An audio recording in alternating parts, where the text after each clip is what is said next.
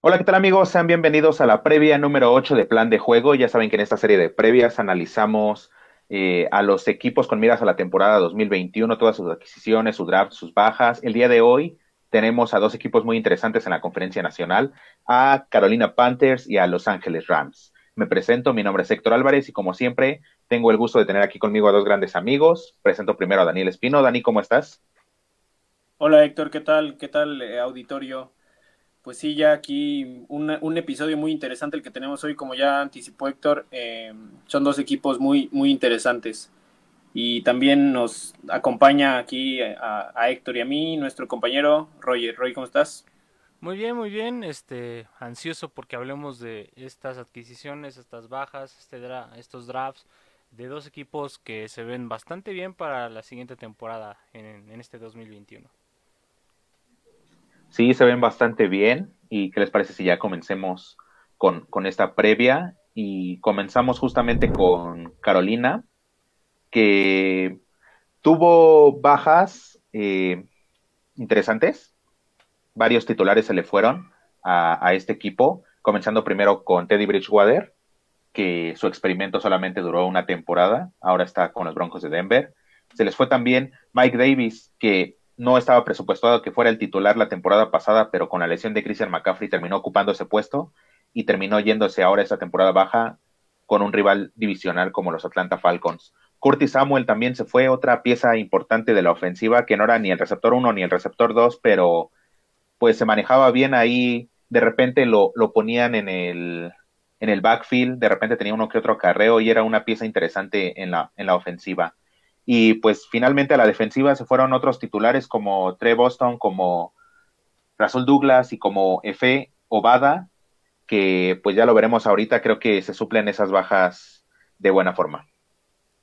Sí, también eh, agregar la, la, baja de Kawan Short, pero, pero sí creo que para mí la más sensible es la de Curtis Samuel, por lo que ya, ya mencionaste eh, en este último año con Joe Brady tuvo una muy buena participación, ¿no? Como mencionas, eh, su nombre había caído en el depth chart, pero tuvo toques de balón en el backfield, tuvo grandes recepciones, era eh, pues como que ese jugador distinto, ¿no? Que, que ante la, la, baja de Christian McCaffrey por, por lesión, eh, tomó este paso hacia adelante y mm, no creo que no creo que repercuta en el, en, en el sentido de que esta ofensiva se caiga, porque no tenía ese peso, como, como ya dijiste, era el receptor número 3 en el depth chart, pero sí les quita pues esa opción, ¿no? Que estaban eh, probando y experimentando. Entonces, para mí la más, la más sensible es la de Kurt Samuel, porque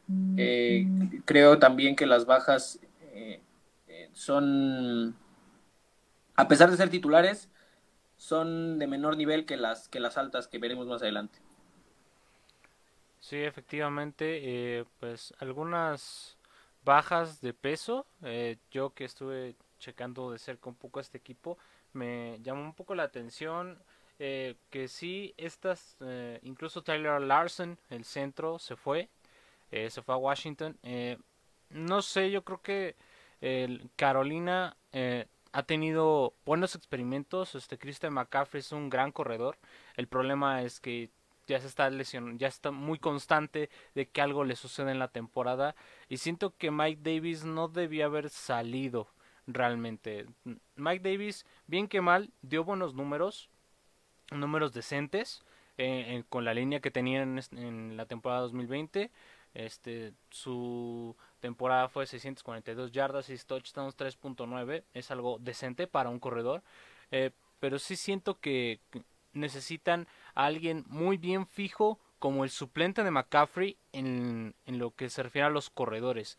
Porque bien que mal, en Carolina a lo mejor y parece que no es muy importante, pero sí es muy importante para ellos que haya un buen juego terrestre porque se, están se estarían enfrentando a defensas que ya tienen un poco más de fuerza y bien, bien se dice, eh, el perímetro de, de, los Saints en la temporada pasada era muy bueno, eh, el de Tampa se mejoró muchísimo la temporada pasada y vean, son los campeones, ¿no?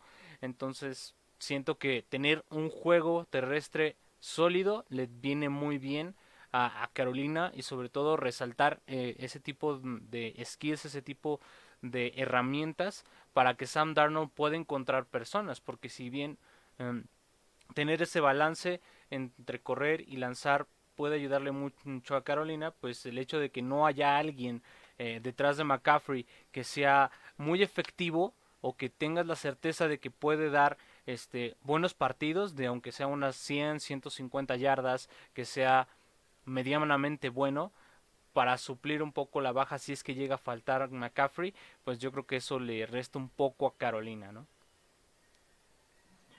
Y ahora justamente que mencionabas a Sam Darnold, vámonos con las adquisiciones de este equipo donde obviamente resalta este nombre, el ex coreback de los Jets, que sigue siendo muy joven, apenas va a cumplir 24 años, entonces pues todavía puede darle muchas eh, alegrías a este equipo. Hay que ver si, si resulta, ¿no? Porque parece ser que va a ser un experimento de una temporada, ver si funciona, y si no, pues la siguiente temporada tal vez seleccionen a un coreback, pero ya, ya lo mencionaré más adelante, creo que Sam Darnold tiene lo necesario como para, para hacer brillar a este equipo con las armas que tiene. También llegó Dan Arnold de Carolina y defensivamente llegaron Morgan Fox, que viene de los Rams, que era un jugador de rotación ahí en la línea defensiva, pero que cuando entraba al campo la verdad es que funcionaba muy bien. Entonces creo que obviamente no va a ser el titular, pero nuevamente entrando en rotación creo que puede ser una gran adquisición para este equipo y también AJ Bouye, que, que, lo conoce muy bien Dani, y Hassan Reedy, que pues ya tiene varias temporadas en la liga, pero apenas la temporada pasada brilló y, y pues creo que también puede hacer grandes cosas con, con, este conjunto de Carolina. Sí, la gran ventaja de, de Reddick, que lo acabas de mencionar, es que tiene experiencia en, todo en toda la caja, ¿no? Prácticamente. Es cierto que su mejor temporada fue la pasada y la tuvo eh, como un cazacabezas puro, pero cuando llegó a Arizona llegó como un linebacker interior y, ha tenido por ahí eh, snaps alrededor de, la caja, como ya mencioné, ¿no? Entonces, eh, pues creo que es interesante, ¿no? Yo creo que era uno de los edge más cotizados del mercado y firma con un equipo en el que parece que no es la posición en la que va a jugar, ¿no? Parece que va a ser más bien un linebacker que, que va a tener eh, bastantes blitz o así. Obviamente tendrá snaps en, el, en la línea defensiva porque por la gran temporada que tuvo el año pasado, pero llama mucho la atención, ¿no? AJ Buye ya lo mencionaste, aunque, aunque en Denver no hubo mucho que, mostrar. Eh, cuando salió de, de Houston hace varios años llegó a Jacksonville y, ahí sí se acordará la gente muy bien de él porque era ese corner que junto a eh, Jalen Ramsey eh, aterrorizó la liga durante una temporada, ¿no? Entonces, eh, en ese gran año de Jacksonville. Entonces, sí, son firmas interesantes. También llegó Denzel Perryman, linebacker de los, de los Chargers. Entonces, es eh, más adelante que, que hable sobre el equipo completo. Eh, creo que se, reforzaron muy bien. También me gustó mucho la firma de Pat Alflane de, como guardia en la línea ofensiva. Pero, pero en general creo que fueron buenas firmas.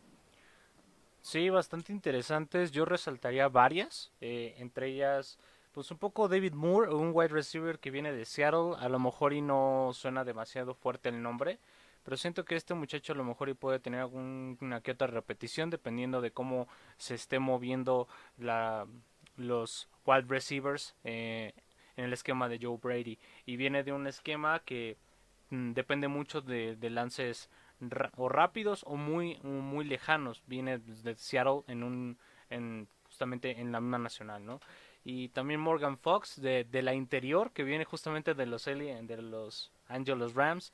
Muy interesante adquisición que puede ayudar bastante en, la, mm, lo que se refiere pues justamente a la zona tanto de las trincheras como de la zona media no para algún bloqueo que se necesite eh, explorar si llega a haber algún alguna carrera en sweep. Eh, puede ser muy interesante verlo ahí. Y sobre todo eh, me interesa mucho ver cómo van a utilizar a AJ Bulle y también una firma Rashan Melvin que viene de Jacksonville. Son corners, bueno, AJ Bulle pues, lo conocemos bastante bien. En Jacksonville fue un terror por completo, era de lo mejor que tenía esa defensiva de Jacksonville. Eh, y siento que AJ Bulle va a llegar a reforzar un, lado bastante débil que tiene Carolina. Eh, hablando de defensiva solamente, la número 18 no es tan mala, pero podría ser muchísimo mejor Carolina en ese tipo de apartados. Entonces creo que llegan este tipo de firmas a reforzar eh, aspectos que tienen que atender muy bien mm, Carolina porque se enfrentan eh, y se van a enfrentar mínimo dos, mm, dos veces al año eh, con un Tom Brady que tiene un equipo prácticamente armado y tienen que estar lo más cercano al que puedan competir contra ellos. Eh, creo que ese es el objetivo más grande de estas firmas, tener un roster lo suficientemente balanceado y fuerte para poder competir, ya no gan mm, a lo mejor no ganar la división, pero poder competir con, con Tampa Bay, ¿no? Ahora pasemos al draft, donde Carolina tuvo 11 selecciones. Estuvo bastante movidos tres días para, para los Panthers. Y la verdad es que tuvieron muy buenas selecciones. La primera, JC Horn, el primer jugador defensivo seleccionado en este draft, que pues va a llegar a ser titular inmediato. Terrence Marshall también es bastante interesante, wide receiver de LSU. Y a mí me gustaría resaltar la de Chuba Hubbard de, en la cuarta ronda, corredor de Oklahoma State, que justamente tú, Roy, estabas hablando de, que no había nadie detrás de Christian McCaffrey, que te hubiera gustado que se quedara Mike Davis, pero creo que Chuba Hubbard puede ocupar ese segundo, ese lugar como segundo corredor detrás de Christian McCaffrey y, en el momento en el que McCaffrey se llegue a lesionar, que esperemos por el bien de Carolina que no, que no suceda eso, creo que puede ocupar ese, ese lugar. Creo que puede ser un buen complemento a McCaffrey y aportar bastante. Entonces, a mí me gustó esa selección de, de Chuba Hubbard en la cuarta ronda. Me robaste la participación tal cual yo iba a hablar de él. e iba a decir exactamente lo mismo. No, este. Pues se me hace alguien así como que muy similar a Mike Davis, ¿no? Entonces, este. Yo también creo que es un buen corredor número dos. Incluso creo que si hubiera llegado a algún otro equipo tenía posibilidad de, de eh, generar una competencia interesante. Chuba Hubbard era uno de los prospectos que se hablaba. Ya recordemos que desde que Alvin Camara fue tomado cuando llegó a la NFL, se habla siempre ahora cada año de el Alvin Camara de este año, ¿no? Y quizá Chuba Hubbard no sea como esa arma eh, aérea y, ese corredor así tan completo, pero caía muchas veces en esa discusión por el tema del talento, ¿no? Que era un, era un corredor que mm, se hablaba de la así cuarta, quinta ronda más o menos en donde cayó, pero que tenía el talento suficiente para jugar en la liga, ¿no?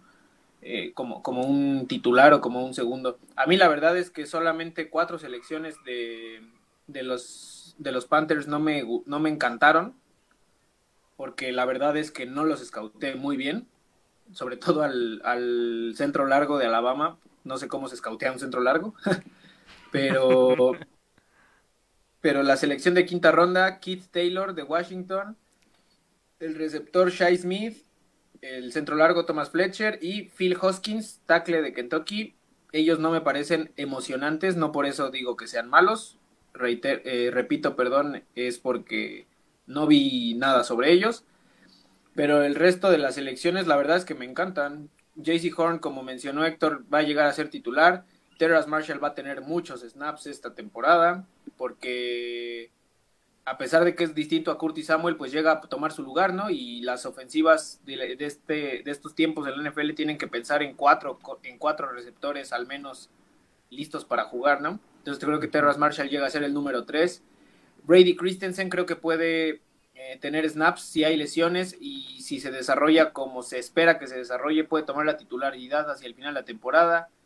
Tommy Tremble, el tight end de Notre Dame, creo que puede eh, tener también ahí participación interesante. No veo ni a Dan Arnold ni a Ian Thomas como eh, una ala cerrada eh, estelar. Y me espero a los demás para no robarle a Roy.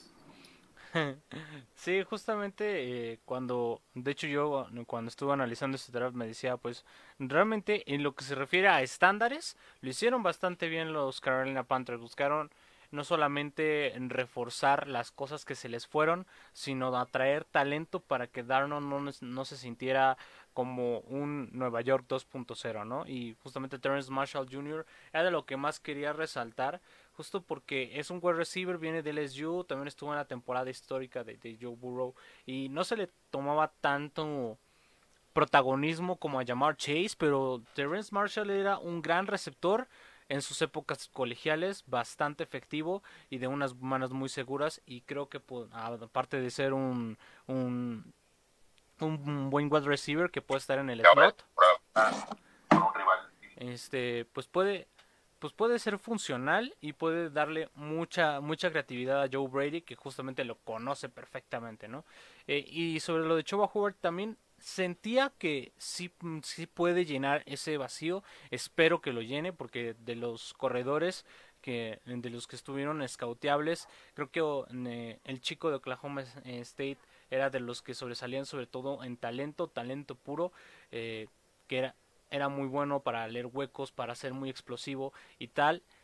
Siento que a lo mejor Chuba Howard, eh, por el hecho de que Christian McCarthy va a estar atrás, a lo mejor va a ser un buen back, pero eso depende de cómo, cómo lo lleguen a utilizar en la ofensiva, porque siento que eh, el chico tiene mucho talento, pero hace falta pulirlo un poco más para llegar a un estándar en el que posiblemente Mike Davis pudo haber llegado, pudo haber estado, ¿no? Ser un poco más estable.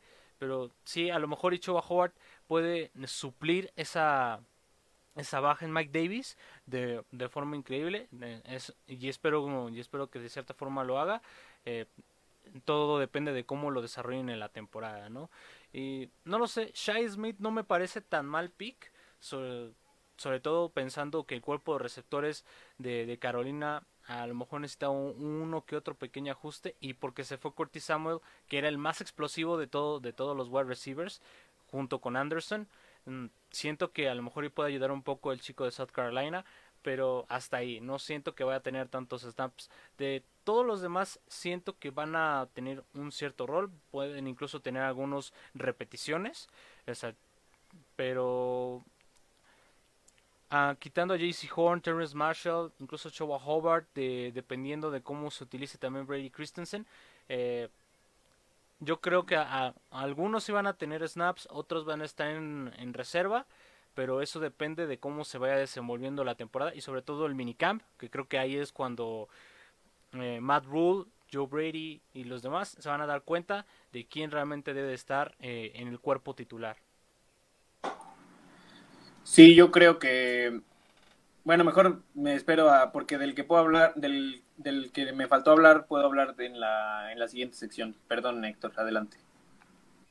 No, si quieres habla para que, sigamos con esto del draft. Adelante, adelante. Ajá. Y pues David John Nixon, el tackle de Iowa, creo que va a llegar a ser titular también. Quizá no, no en la semana uno, pero con el tiempo creo que se va a juntar ahí con Derrick Brown, jugador de segundo año. Deontay Brown, el guardia de Alabama, también creo que va a terminar siendo titular. Entonces, por eso mencionaba que, que eh, siete de esos once picks me parecían, la verdad, eh, pues muy buenos. Ok, qué bueno que mencionabas a Derrick Brown y esa línea defensiva, porque justamente ahora que pasemos a cómo vemos a este equipo en, la siguiente temporada, quiero empezar con la defensiva, que me parece que tiene demasiado talento y muy joven, entonces eso es esperanzador para esta franquicia, empezando precisamente con Derrick Brown, que fue seleccionado la temporada pasada, Yetur Gross Matos también fue seleccionado la, la temporada pasada, también Brian Burns es muy joven, entonces esa línea defensiva casi por completo va, pues va a ser demasiado joven y ya demostraron que tienen talento la temporada pasada. Entonces, me, gusta mucho esta línea defensiva y también la secundaria, porque ahí viene JC Horn, que ya hablamos de él, y Jeremy Chin, un extraordinario safety que, pues bien pudo haber ganado el, el novato defensivo del año la temporada pasada. Demostró bastantes muy buenas cosas la, la temporada pasada. Entonces, esta defensiva secundaria y esta línea defensiva eh, tienen esperanzados a, los Panthers. Entonces creo que puede ser una defensiva de miedo en la conferencia nacional. A mí la línea de los linebackers no me, no me genera mucha expectativa, no me llama mucho la atención, pero como ya dije, la línea defensiva y la de y la secundaria me parece que van a ser de, la, de las mejores de la liga. Y ahora pasando a la ofensiva, tienen a Christian McCaffrey, el mejor corredor de la liga, definitivamente. Bueno, tal vez ahí podría estar en discusión con Derrick Henry, pero Derrick Henry, digamos que ese es un corredor eh, tradicional, ajá. Y Christian McCaffrey, pues es bastante versátil, puede correr, puede atrapar pases, ya tuvo temporadas de, de mil yardas recibiendo, de 100 recepciones, entonces es impresionante lo que puede hacer Christian McCaffrey. Eh, en el cuerpo de receptores, Robbie Anderson y DJ Moore parece que están muy parejos en cuanto a quién puede ser receptor número uno y receptor número dos. Entonces, eso también habla muy bien de, su cuerpo de receptores. Terrence Marshall está ahí también. David Moore, como ya lo mencionó Roy. Entonces, el cuerpo de receptores es interesante. La línea más débil, a mi parecer, es la de las alas cerradas, ahí con Dan Arnold, que pues no hizo mucho con Arizona. Ahí puede meterse Tommy Tremble, como ya mencionaba Dani. Y pues creo que Sam Darnold tiene lo necesario como como para manejar un circo aéreo ahí y anotar muchos puntos. De hecho, bueno, primero creo que este equipo va a terminar metiéndose en, la ronda de comodines, abajito de, Tampa Bay. Creo que Carolina puede, puede avanzar a playoffs y le puede estar compitiendo el, eh, la corona divisional a Tampa Bay. Y en cuanto a mi bold prediction, tiene que ver precisamente con Sam Darnold y todas sus armas ofensivas creo que Sam Darnold en su primera temporada con Carolina y tomando en cuenta que Christian McCaffrey es muy bueno recibiendo el balón y puede escaparse bastantes yardas, Darnold terminará con más de 45 touchdowns en el año. Órale. Vámonos. Está buena. Em, como mencionas, del lado defensivo, para mí, a diferencia de ti, a mí sí me gustan los linebackers. No creo que sean estelares, pero me parece una línea eh, sólida. Eh, el, para mí el único punto débil es justamente el otro safety que no es Jeremy Chin. Eh, Jeremy Chin está listado como safety libre, pero tuvo snaps como linebacker incluso, entonces yo más bien lo catalogaría como un safety fuerte. Al final eso da igual, ¿no? Lo que importa es cómo se juega en el campo. Por eso dije el otro safety que no sea Jeremy Chin. Ustedes deciden si es el, libre o el, o el fuerte. Eh, ahorita en el depth chart que yo estoy viendo está Justin Burris, Sam Franklin, Delano Hill y la verdad es que ninguno le llega a Jeremy Chin. De ahí en fuera la verdad es que el resto de los titulares me gusta y me gusta mucho. Eh, ya mencionaste Brian Burns y Jetur Gross Matos. Por el centro van a estar Derek Brown y yo creo que Davion Nixon.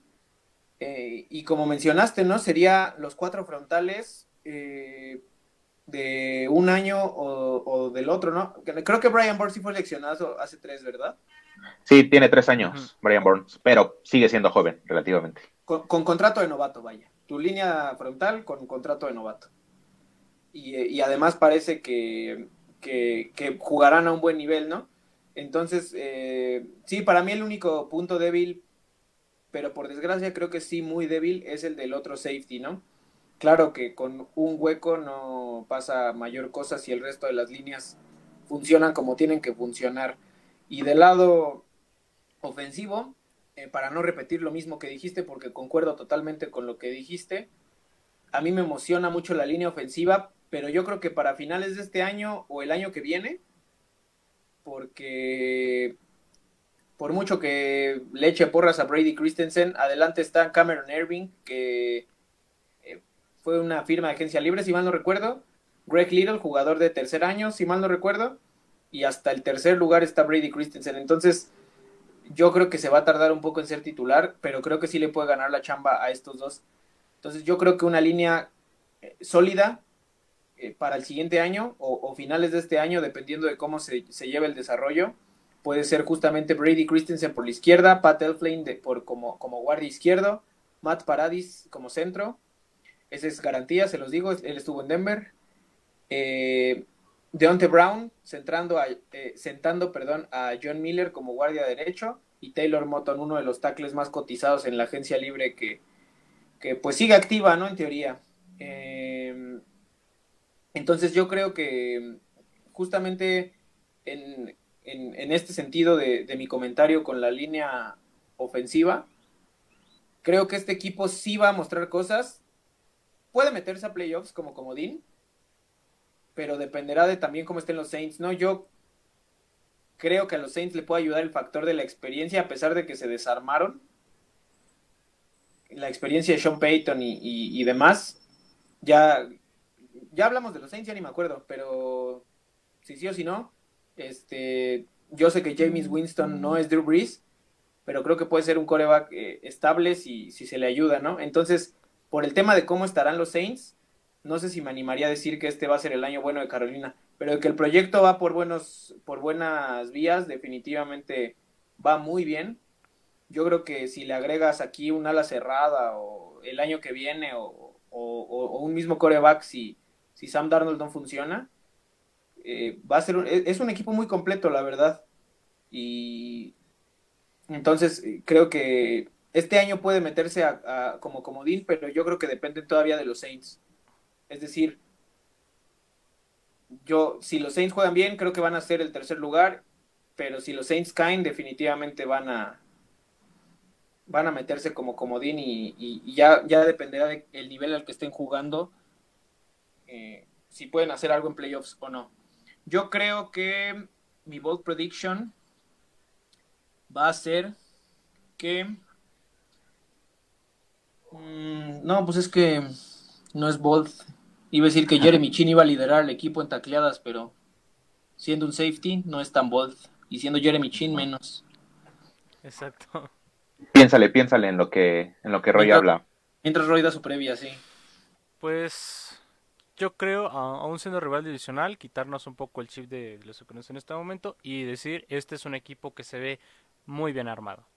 Eh, en cada una de las líneas tienen talento, talento joven, eh, para mí puede ser eh, muy fácil eh, decir que los Panthers pueden incluso meterse como líder divisional dependiendo de cómo le vaya a los Bucks y obviamente van a, van a estar on fire igual que la temporada pasada Tom Brady tampoco se puede pasar por alto pero siento que los Panthers le van a dar buena pelea o sea no se van a quedar con las manos cruzadas y no lo sé yo yo siento que que Carolina a lo mejor va a bajar un poco en lo que se refiere a correr el balón y otra vez se va a enfocar más en ofensiva, en ofensiva aérea como fue en la temporada pasada por la lesión de Christian McCaffrey.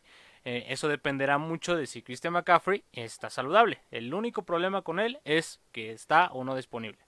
Entonces creo ahí que Carolina lo único que habría que ajustar sería un poco sí la secundaria más profunda eh, puede ser un problema si tienes a personas como Scotty Miller, Scotty Miller eh, o este Calvin Ridley eh, del lado de Atlanta, o sea que son personas que son muy explosivas y que pueden hacer rutas muy largas, un go tremendo y si el safety se brome, pues ahí puede haber un touchdown y siete puntos para, para el equipo contrario, ¿no?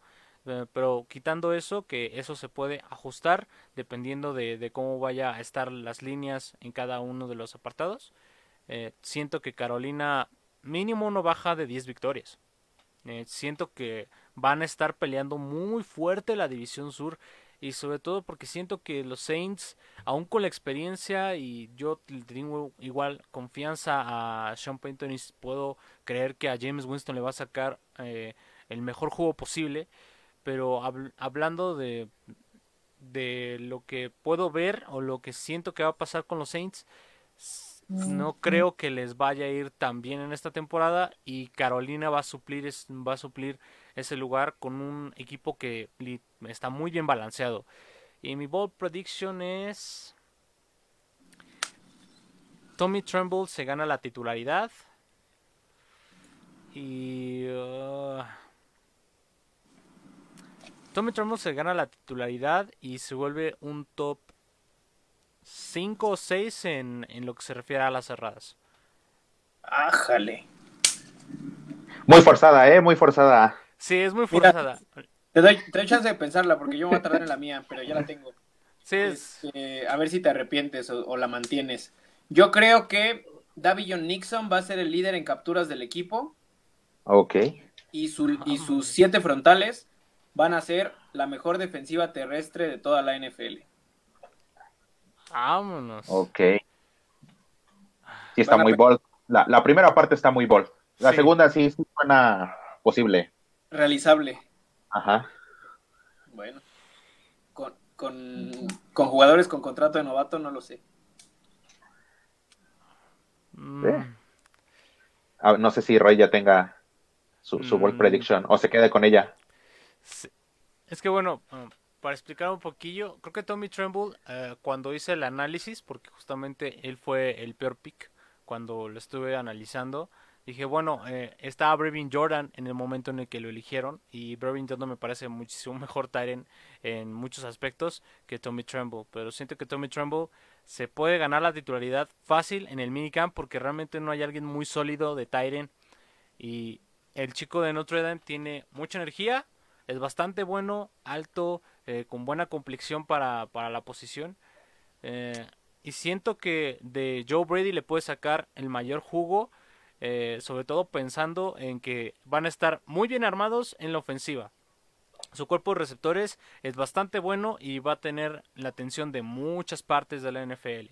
Entonces creo que Tommy en ese momento puede ser muy decisivo en zona roja y en rutas mm, de cortas a medias, ¿no? Y no sé, creo que sí me voy a quedar con esa. Es me encantaría, me hubiera encantado decir la, la de Espino porque es muy bold, demasiado bold en mi opinión, pero no sé.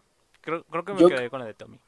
Yo creo que donde te metiste en camisa de once varas fue al decir que se iba a ser top 5 porque Sí. justamente ahí, dije que, que, fue forzada, justamente.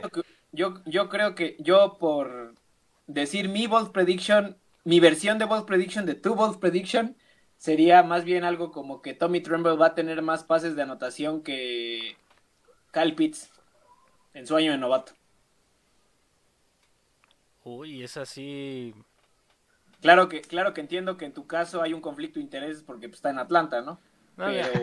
Quitando por completo el conflicto de intereses, hay que ser objetivos. realmente Atlanta Ahorita está mermado en la ofensiva aérea y Kyle Pitts estoy casi seguro que lo van a poner más de wide receiver que de Tyren. Porque Henry Hurts y Kyle Pitts ya se fueron a su, a su escuelita a la Universidad de los Tyrants. Pero siento más que Kyle Pitts eh, lo van a utilizar de wide receiver. Entonces creo que en la discusión de Tyrants, a lo mejor en este año no va a entrar. Por, en sueño de novato no va a entrar porque lo van a utilizar más como un slot más que como un Tyrant. Por eso yo diría que Tommy Tremble se metería en esa discusión. Pero pues nominalmente es a la cerrada. No, además dijo top 5 y top 5 están Está George Kittle, Travis Kelce, Waller, George Kittle, TJ Hawkinson, Mark Andrews, Noah Fant incluso. Exactamente, incluso Noah Fant. O sea, creo que Tyler Higby con los Rams, que ahorita lo vamos a ver. Creo que creo que hay varios yo creo que hay 10 mejores que, sobre todo porque, o sea, ni, yo creo que ni, ni listando 10 sale Kyle Pitts, que fue primera ronda y el mejor jugador de la generación, y tú ya nos metiste a una tercera ronda con un top 5. Está bien, sí está Bolt. Sí, está, está Bolt. Pero mira, hablando en serio, eh, sí, a lo mejor y, haya 10 mejores que él, pero seamos sinceros. Está George Kittle, Darren Waller, Travis Kelsey y luego hay un abismo. Realmente comparar eh, Titans es complicado porque hay un abismo tremendo en el top 3. Porque incluso Tommy Trumbull se puede meter mejor que TJ Hawkinson, que Tyler Higby. No, que TJ Hawkinson no. Ni Tyler Higby. Bueno, también. Yo tampoco, pero. Bueno, bueno, ya, ya lo veremos a final de temporada. ¿En qué lugar queda? les, va a, les va a callar las bocas Carolina, eh, Carolina y sobre todo Tommy, Tommy Tremble. Tommy Tremble al practice squad. Tommy Tremble cortado la primera semana. Vámonos pues, con lo que... Justamente que estábamos mencionando Tyler Higby, pasamos con los Rams, un equipo que la temporada pasada estuvo en playoffs y que dio la campanada de la temporada baja al cambiar a su coreback titular a su ex recluta primera global, Jared Goff, y que justamente él encabeza las, pues las salidas del equipo, salidas que fueron bastantes, pero que en sí solamente podría subrayar tres. Primero mencionemos las, en, en su gran mayoría, Jared Goff, Malcolm Brown, eh, un tercer corredor, Josh Reynolds, el, el tercer receptor, Gerald Everett, una ala cerrada que en momentos parecía la número uno y en momentos la número dos, ahí compartía targets con Tyler Higby, pero que Gerald Everett personalmente eh, no me gustaba mucho porque suelta demasiado los pases, tenía muchos drops, entonces ahora será problema de Seattle, eh, un rival divisional de los Rams. Se fue Morgan Fox, como ya lo mencionamos arriba con Carolina, un jugador de rotación en la línea defensiva. Se fue Michael Brokers, un jugador que pues toda su toda su carrera y toda la carrera de Aaron Donald estuvieron juntos, ahora pues obviamente estarán separados. Samson Ebukam, que se fue también a otro rival divisional, a los San Francisco 49ers. Y pues estas creo que no va a ser tanto de peso. Las que sí creo que pueden afectar al equipo es la de Austin Blight, el centro titular, que se fue a los Chiefs. Y sobre todo la de los dos jugadores de la secundaria, Troy Hill, corner del slot, y John Johnson, safety, ambos que se fueron a Cleveland.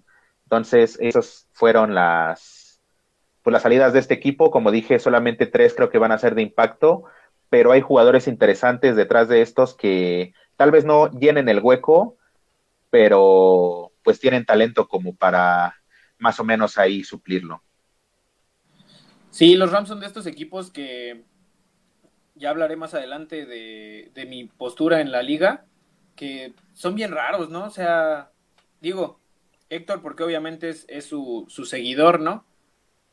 pero yo la verdad los veo como el segundo mejor equipo de la conferencia, a pesar de que veo su depth chart y pues tiene estrellas, pero equipo sólido parece que por nombre no, ¿no? A eso me refiero con que pues Héctor porque los conoce y los ve semana a semana. Eh, y, en las, y en las bajas concuerdo, las, las este, salidas del perímetro son las que más me llaman la atención. La de Michael Brokers llama también ahí la atención porque era capitán y todo este rollo pero creo que Joseph Day y a Sean Robinson pueden ser un buen complemento a Aaron Donald. Entonces, eh, yo creo que. Y también la Dustin Blythe, definitivamente, porque para mí los Rams a la ofensiva no tienen eh, ni centro ni guardia izquierdo. Es su único hueco, al, sus únicos dos huecos del lado ofensivo, creo yo. Entonces, eh, pues sí, las, de, las que definitivamente son de peso son las de Troy Hill y John Johnson.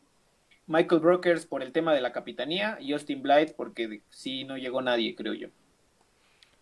Sí, no podría agregar nada mejor. O sea, realmente los Rams.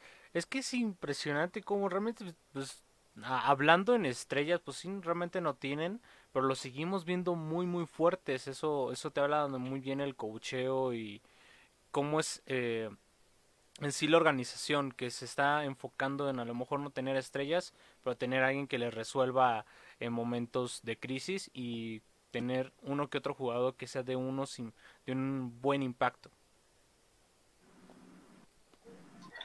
Sí, justamente ahorita que mencionabas eso de, de los nombres, es que es curioso cómo los Rams manejan su, su profundidad de roster, ¿no? Exacto. Que, eh, parece que no hay nadie, pero juega de titular y hace bien las cosas. Eh, me viene rápidamente a la mente el caso de Corey Littleton, que pues estaba jugando en equipos especiales, de repente le tocó ser el linebacker titular y terminó siendo líder tacleador y uno de los mejores eh, eh, en su posición en la liga, que después ya se fue a, los Raiders y no hizo absolutamente nada, que también es algo curioso que sucede con los Rams, ¿no? los jugadores que están en el equipo hacen bien las cosas, se van y de repente desaparecen o en el caso de Leonard Floyd, que no estaba haciendo bien las cosas, llega a los Rams y brilló tanto que le dieron un contratazo esta temporada baja. Entonces es, bastante curioso, por eso eh, me parece que los Rams, a pesar de que no tienen nombres, siempre están, mientras esté Sean McVay, obviamente, están ahí, eh, pues en los primeros lugares de, la conferencia, ¿no? O al menos lo que, lo que se piensa. Y pues en las adquisiciones ah, hablé de esto porque justamente no hubo, no hubo adquisiciones, solamente la de Matthew Stafford que pues llega en ese cambio con los Lions eh, en lugar de Jared Goff y obviamente también de Sean Jackson, ¿no? Ahí en el cuerpo de receptores, un receptor que ya está bastante veterano, pero que puede dar buenas jugadas ahí con el brazo de Matthew Stafford. Entonces, tal vez no tenga tantos targets, pero los targets que tenga va a ser verticales y pueden sorprender con bombazos de 80 yardas. Sí, la verdad es que si no está mal mi lista, solamente es Matthew Stafford, de Sean Jackson y la renovación de Leonard Floyd, ¿no? Exacto. Sí. Entonces, pues sí, o sea, ¿qué podemos agregar de, de Matthew Stafford? Es definitivamente una mejora a, Jared Goff. El tema con, con Stafford será pues la adaptación a un nuevo sistema, ¿no? Viene de viene de estar en un equipo en el que prácticamente él era el equipo y, y en cierta forma creo que el hecho de estar en un equipo tan malo como Detroit por eh, chistoso que suene creo que no tenía tanta presión, ¿no? Y ahora con los Rams llega un equipo contendiente que es llegar al Super Bowl o fracaso. Entonces habrá que ver cómo maneja Matthew Stafford la presión. El talento lo tiene sin duda. Habrá que ver cómo cambia, cómo, cómo opera su, su mente. El pasar de ser eh, un equipo intrascendente que festeja con, con, todo una victoria a, a un equipo que, que, si no llega al Super Bowl va a ser un fracaso este año, ¿no? Sí, realmente no hay mucho que agregar. No sé, yo creo que sí, Matthew Stafford va a tener ese problema de la presión, pero al mismo tiempo siento que el del otro lado del balón le va en cierta forma a quitar un poco esa presión porque realmente la defensiva de los Rams no tuvo aparte de Troy Hill y John Johnson que para mí eran las bajas más fuertes que, que tenían eh, no siento que tengan una baja tan tan fuerte como para decir no pues ya es una defensiva horrible no y Aaron Donald pues se, será el sereno pero él es un gran jugador eh, en la línea y es para poner la atención, para ponerle triple cobertura, ¿no? Entonces siento que Stafford, de cierta forma, eh, en algunos aspectos no va a sentir tanta la presión, pero obviamente ya llegó a un lugar en el que le van a pedir el Super Bowl y eso sí lo tiene que entregar sí o sí. Y ahora pasémonos al draft, un draft que a mi parecer no fue bueno, eh, tiene ahí unos nombres interesantes, pero creo que el peor pick fue, fue su primer pick justamente, el de Tutu Adwell de Louisville en la segunda ronda, y por dos cuestiones. La primera, eh, en el momento en que lo seleccionaron todavía estaba disponible un tal Nick Bolton en la zona de linebackers, una zona que ya diré más adelante, me parece que es la, la más débil del equipo. Entonces creo que debieron haber reforzado esa línea antes de haber seleccionado otro receptor, cuando en la línea de receptores, pues ya la tienes bastante completa. Tienes a Robert Woods, a Cooper Cup, dos jugadores que pues están infravalorados, pero me parece que es una de las mejores duplas de toda la liga. Estaba en Jefferson, que lo acabas de seleccionar también la temporada pasada, y trajiste de Sean Jackson en la agencia libre, entonces no era necesario un, un receptor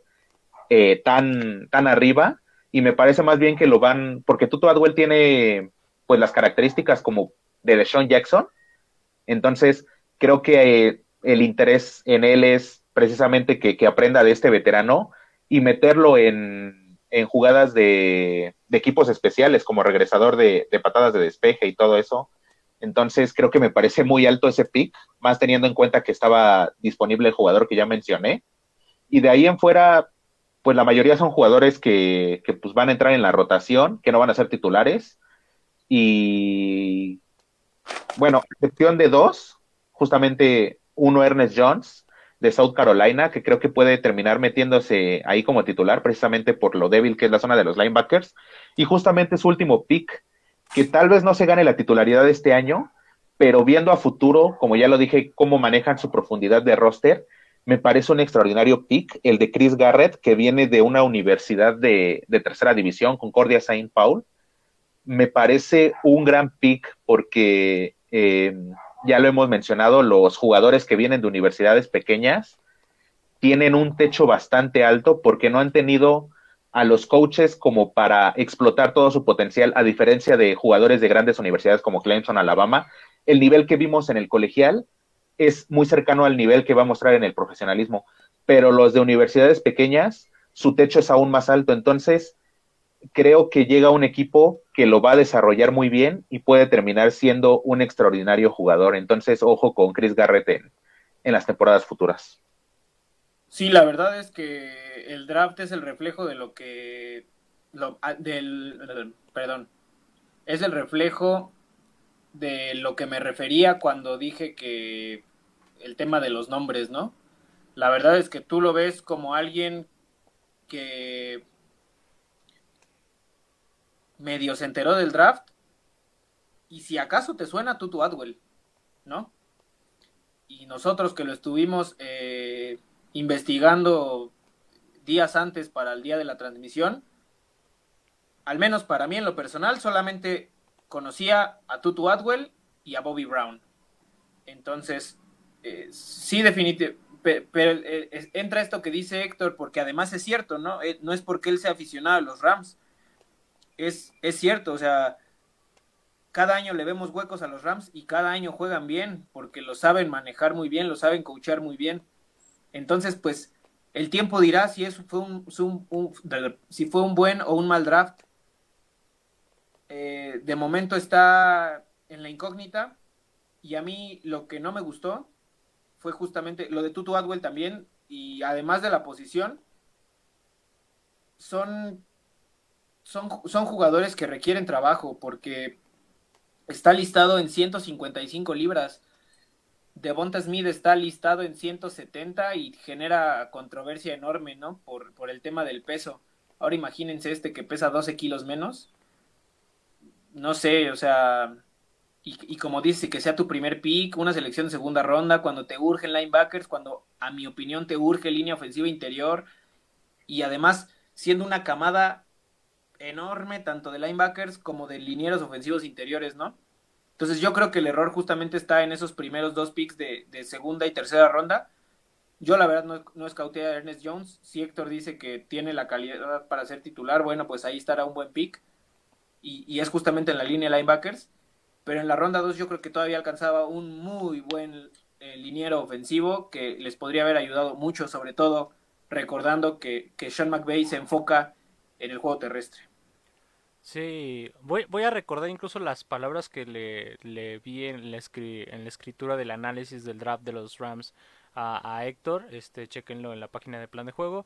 Eh, Tutu Atwell fue seleccionado cuando estaba disponible Kit Humphrey de Oklahoma, que era posiblemente el mejor centro del draft en muchas valuaciones. Entonces eso te habla de que el enfoque estaba en muchos lados, menos en el que debe de estar. Y ahora vámonos a lo, a, lo, a incluso rondas abajo. Pick, pick 141, Jacob Harris, un wide receiver de, Uf, de UCF.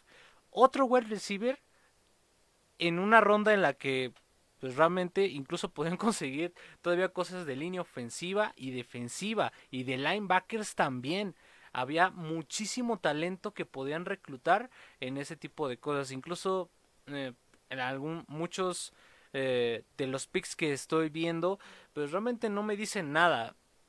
Y Tutu Adwell con todo respeto, pero siento que va a ser un Deshaun Jackson, pero a la enésima potencia, de que puede tener un talento muy fuerte, pero su peso y la forma en la que puede lesionarse por el hecho del peso y, X o Y razón, puede ser muy contraproducente este primer pick del draft. Ahora esperemos que Ernest Jones, Chris Garrett hagan un muy buen trabajo en los minicamps, se ganen la titularidad y puedan mejorar este equipo. Pero simplemente el hecho de ver que eligieron a dos wide receivers cuando tenían un cuerpo de receptores bastante aceptable y por no decir que es bastante bueno, porque Robert Woods, Cooper Cup, pues es de las mejores parejas que hay en la NFC. Es, mm, son muy explosivos, saben encontrar huecos, el, libro de rutas los ejecutan muy bien, pueden encontrar espacios muy pequeños, son eh, una gran pareja de receptores y eh, la adición de Tutu Atwell realmente no me dice nada.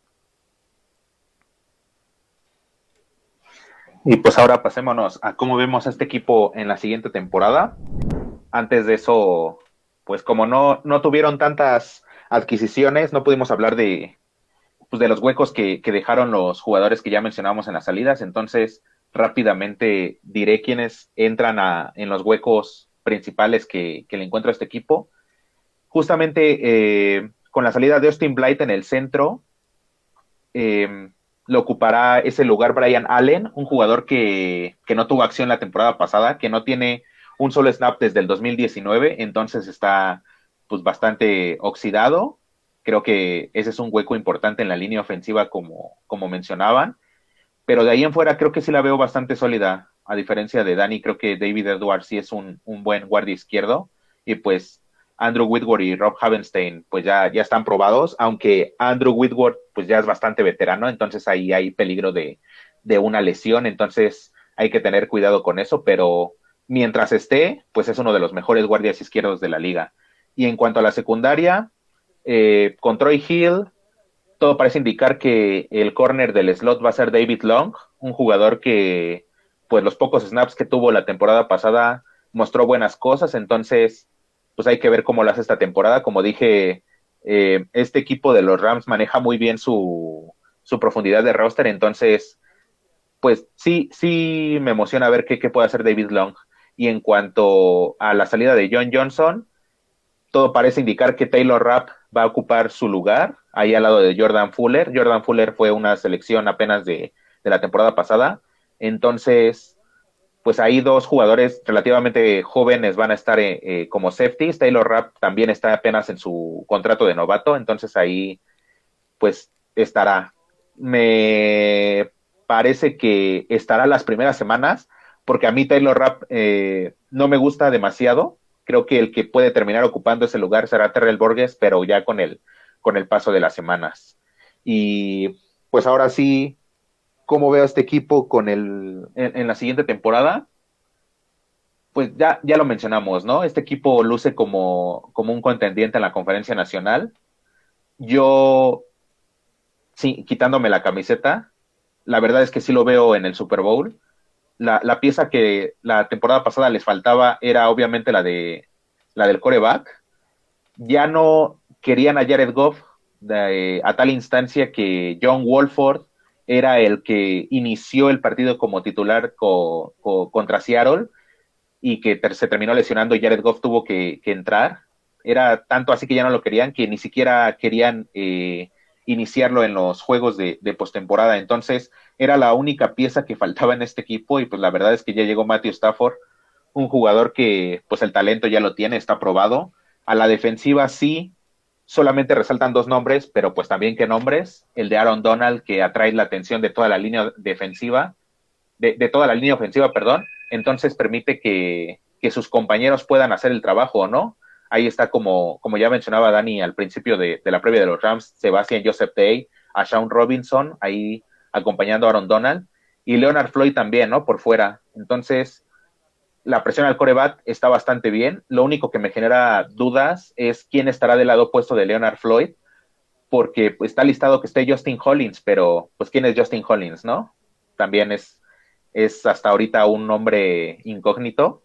No, no, pues no llama la atención ni nada. Puede que ahí termine metiéndose Ernest Brown, una selección de draft también de los Rams pero pues sí, no, de, del lado opuesto de Leonard Floyd parece que no hay nadie. Y como dije, la línea de los linebackers es la que genera más dudas. Sus linebackers interiores, Kenny Young y Micah Kaiser, pues tampoco no espantan a nadie, la verdad. Por eso decía que, que Ernest Jones, su selección de tercera ronda, puede meterse como, como linebacker titular con el paso de las semanas. Y creo que pueden terminar siendo Ernest Jones y, y Micah Kaiser. Y en la secundaria, pues obviamente ahí está Jalen Ramsey, quien para mí es el mejor corner de la liga. Dani podrá tener ahí sus opiniones. Y, del otro lado, Darius Williams, que pues fue un extraordinario corner la, temporada pasada, tuvo bastante buenas jugadas y ya los mencionados Taylor Rapp y Jordan Fuller. Entonces creo que esta defensiva solamente resaltan dos nombres, pero ya dije qué nombres resaltan ahí, que llaman demasiado la atención, que le permiten hacer las jugadas a sus compañeros. Y del lado ofensivo, pues ya dije, ahí está Matthew Stafford, Cam Akers está como corredor, que pues se terminó ganando el puesto con el paso de las semanas eh, la temporada pasada. Creo que va a ser un gran corredor y va a tener que ver con mi ball prediction. Robert Woods y Copper Cup, como ya lo dije y no me cansaré de repetirlo, me parecen dos receptores bastante infravalorados. A mi parecer es una dupla top 3 en la liga. Son, son muy explosivos y tienen muy buenas manos. La verdad es que no tienen drops casi. Robert Woods corre muy bien las rutas y Cooper Cup es bastante explosivo ya con el balón en las manos. Entonces, es una dupla muy buena que puede hacer muy buenas cosas con, Matthew Stafford. Y las alas cerradas ahí, Tyler Higby. Eh, a mí no me gusta bastante, a mí, a mí personalmente, pero de repente tiene sus momentos. Con Jared Goff llegó a tener, eh, si no mal recuerdo, como una seguidilla de cinco o seis partidos con más de 100 yardas. Entonces el talento ahí lo tiene. Y pues mi ball prediction es que este equipo terminará eh, top 3 en, en, ofensiva total. Matthew Stafford terminará con más de 5.000 yardas. Cam Akers terminará con más de 1.500 yardas por tierra. Robert Woods y Cooper Cup con más de 1.500 yardas cada uno. Y Tyler Higby con más de 1.000 yardas. Esa es mi ball prediction y lo veo en el Super Bowl. ¿Lo gana o no? No sé, eso sí, no te, no te lo puedo asegurar porque mi pick de, de, la, de la conferencia americana es Buffalo y creo que Buffalo está, está un poquito mejor que los Rams, a mi parecer. Sí, los Rams son un equipo bien difícil, la verdad creo que este año dependen enteramente de Matthew Stafford. Son un equipo sólido desde el cocheo hasta cómo está construido y por eso mencioné cuando hablé de la alta de Matthew Stafford que habrá que ver cómo asimila ese cambio de pasar de la intrascendencia a que el peso recaiga sobre él, ¿no? En tema de talento sabemos que lo tiene, sabemos que es una mejora de, Jared Goff y todo ese rollo. Pero lo mental juega y si no, pregúntenle a Roy. Entonces, este, yo creo que lo que, lo que logre o no este equipo va a depender este año enteramente de Matthew Stafford. Y si este año falla, tampoco es que sea el fin del mundo. Es su año de adaptación y por muy veterano que sea, entrar a un nuevo sistema es, es, es, muy difícil. Sobre todo cuando, repito, es muy importante ver de dónde viene Matthew Stafford. Matthew Stafford estoy seguro que en Detroit tenía prácticamente la libertad de hablar por encima del head coach. Porque era el único elemento constante, estable y comprometido con la franquicia y va a cambiar ahora de eso a ser uno más, ¿no? En el sistema de Sean McVay, en este sistema que tanto le da a todos los jugadores, ¿no? Le da importancia a cada uno de los 11 jugadores que están al momento de la, de la ofensiva. Entonces, habrá que ver cómo lo asimila. No creo que sea en un sentido de, egoísmo o de, o de ego de Matthew Stafford, para nada. Yo creo que Matthew Stafford es un profesional eh, prácticamente impecable pero pues esta transición puede llevar a veces eh, tiempo, ¿no? Eh, la, verdad es que del guardia me remito a lo mismo del nombre. Si tú dices que es un buen guardia, confío en ti. En el centro estamos de acuerdo. Ahí sí no hay cómo defenderlos. Eh, y, fuera de eso, otro como que punto débil se podría decir sería el suplente de, de Tyler Higby, ¿no? Sí es cierto que Higby tiene semanas impresionantes, pero también tiene semanas que no hace nada, ¿no? Y justamente en las semanas que no hace nada es donde entran los suplentes, ¿no? Y aquí Bryson Hopkins es de segundo año, si mal no recuerdo. Y pues no sé, la verdad es que creo que no no hay mucho ahí, ¿no? Claro que no te vas, no vas a, no vas a enterrar a un equipo porque su suplente de ala cerrada es malo, ¿no? Pero, pero eh, a la hora de la profundidad sí, sí es importante. Y del lado defensivo, pues sí, Aaron Donald, no tengo objeción del tema de, del mejor en su posición. De Jalen Ramsey no voy a, eh, desgastarme porque creo que el corner es de esas posiciones también eh, que entra mucho el, el, sistema, el momento y todo eso. Y, y, Jalen Ramsey no, no, creo que sea malo tampoco, no creo que sea terrible, ¿no? Eh, el problema para mí es que justamente tanto Ramsey como Donald dejan la vara muy alta para el resto. Y, yo sí creo que eh, Jordan Fuller, como mencionas, fue, fue, fue, un buen año para él. Eh, creo que va, a ser segundo año, ¿verdad? Jordan Fuller. Eh, el tema otra vez es el otro safety. el resto el, cuerpo de linebackers, definitivamente quitando a Leonard Floyd. Y tú mismo lo dijiste, ¿no? Leonard Floyd fuera de los Rams, pues, no era nadie. Entonces, yo creo que un contratazo no te garantiza que va a seguir jugando bien. O sea, veremos. Eh, los linebackers quitando a Leonard Floyd no emocionan a nadie. Y Sebastian Joseph Day, de él, sí, vi mucho video y él sí me gustó mucho. Entonces creo que es un buen complemento a Aaron Donald. Yo no sé si los veo en el Super Bowl, porque para mí, yo repito, San Francisco es el equipo más completo de la conferencia para mí. Así como, y así como los Browns, son los únicos dos equipos en la liga a los que no les veo ni un solo hueco, en ninguna posición, y hasta hay posiciones en las que tienen a dos con, hasta, hasta el suplente puede ser titular en cualquier otro equipo. Entonces, yo no los veo en el Super Bowl, pero sí los veo bien. Y yo más bien me voy, voy a decir que San Francisco va a venir de atrás. Yo creo que los Rams pueden ganar su división. Pero no creo que lleguen al Super Bowl. Y de Bolt, la verdad es que no se me ocurre nada, porque pienso en decir algo así como. Había pensado en lo de K-Makers también, en que iba a tener 2.000 yardas de scrimmage o algo así. Pero pues es, creo que es realizable. Matthew Stafford con las 5.000 yardas lo hacía en Detroit, ¿por qué no habría de hacerlo aquí? Mm, Cooper Cup y, Robert Woods son, son, extraordinarios receptores, también concuerdo ahí. No, la verdad es que no tengo voz, o sea, tendría que ser hacia lo negativo y la verdad es que no se me ocurre tampoco nada hacia lo negativo. Aventúrate a decir que Aaron Donald rompe la marca de capturas de la historia. que haga 23. En una temporada de 17 partidos tendría una oportunidad extra. Sí, claro. Sí, la va a demoler, va a ser 25. Yo la doblo, 50. No, no es cierto, mucho. O al revés, no llega a las 10. Como quieras, es tu, ball, es tu prediction. A ver, me decido ahorita en lo que Roy da su síntesis. Pues bueno, muchachos, ¿qué más puedo decir que ustedes no hayan dicho ya? Este, pues nada, solo lo único que me preocupa un poco, realmente, pues sí, son, es un poco los safeties del otro lado.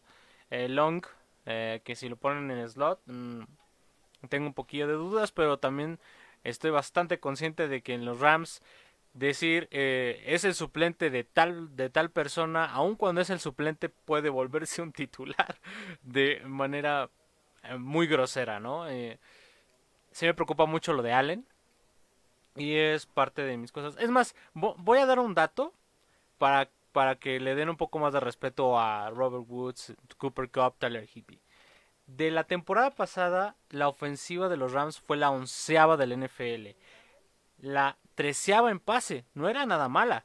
4.014 eh, yardas y 250 yardas por juego. Realmente no era nada mala y con Jared Goff. Ahora con Matthew Stafford, todo puede ir para arriba. Entonces creo que mi bold prediction sería, fueron la octava corriendo en la NFL. A lo mejor Kai Makers por el tema de Allen, eh, por el tema del centro. Eh, puede que a lo mejor por los lados tenga mejor este capacidad de acción, pero por el hecho de que el centro a lo mejor no esté tan fuerte, va a ser un poco complicado para él, ¿no? Entonces, me aventuro a decir que los Rams van a tener una ofensiva terrestre número 15 en la NFL, muy medianona.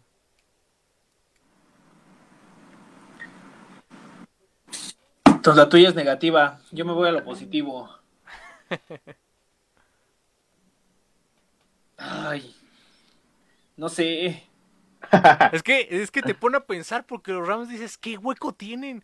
Bueno, mira, te, ah, regalo te regalo una, este como Donald y Floyd casi siempre están eh, del lado izquierdo, o bueno, el Pro Football Focus los pone del lado izquierdo, Lloyd de Edge y Donald de interior pon tú que Joseph Day lo haga bien, pero del otro lado, este, los exploten, no sé. Ah, pero pues eso se rota fácil. No, yo me voy con algo muy a la segura. Ningún jugador a la defensiva va a llegar a 100 tacleas combinadas. Entonces no es Bolt. Bueno, este. Sí, ya 25 pararon Donald. Además, te regalo una. Este. Chris Garrett, el último pick de este draft, se vuelve linebacker titular. Pero es que están tan mal que puede ser, tampoco es Bolt, pues sí. Y que sea líder tacleador, te estoy dando arma. No, pero pues tampoco es este, decir por decir, voy a decir que Aaron Donald va a jugar sin casco. Pues sí, no. Él es tan bueno que se lo permitimos. Sí, Aaron Donald hace 25 y rompe el récord histórico. Ok. Va, me gusta. Eh, eh, Es posible, la verdad. No, no es porque se la siga cromando Aaron Donald, pero, pero pues es que sí. No te excuses. Es que se quitó el barbijo. Na- nadie te cree que te quitas la playera, pero pues no pasa nada porque cuando tu equipo vale la pena, lo defiendes. La verdad. Y, y justamente hablando de, de equipos, la siguiente emisión toca el tuyo, Dani. Tocan los Denver Broncos y los Pittsburgh Steelers.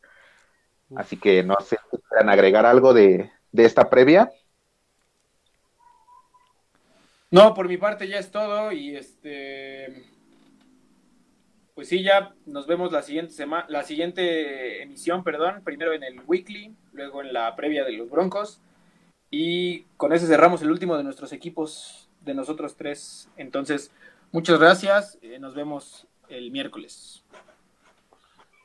Pues nada, agradecer. Este, sigan todo el contenido del plan de juego, likeen, comenten, compartan para que el podcast llegue a más gente y pues nada más me queda decir felicidades a los fanáticos de los Rams y los Panthers. Tienen dos equipos que pueden ser que bueno, los Panthers no tanto, pero que los Rams pueden ser contendientes a un Super Domingo. Sí, así es que qué curioso que a mí creo que es la primer previa en la que los dos equipos suenan interesantes con miras a la siguiente temporada. Sí. Entonces, pues, como ya dije, la, la siguiente emisión van a ser los Denver Broncos y los Pittsburgh Steelers. Recuerden darle me gusta, comentar, compartir eh, este capítulo del podcast. Como ya dijo Dani, nos vemos, nos escuchamos el miércoles con el weekly y el jueves con la previa ya mencionada. Y esperamos que les haya gustado. Nos escuchamos en la próxima.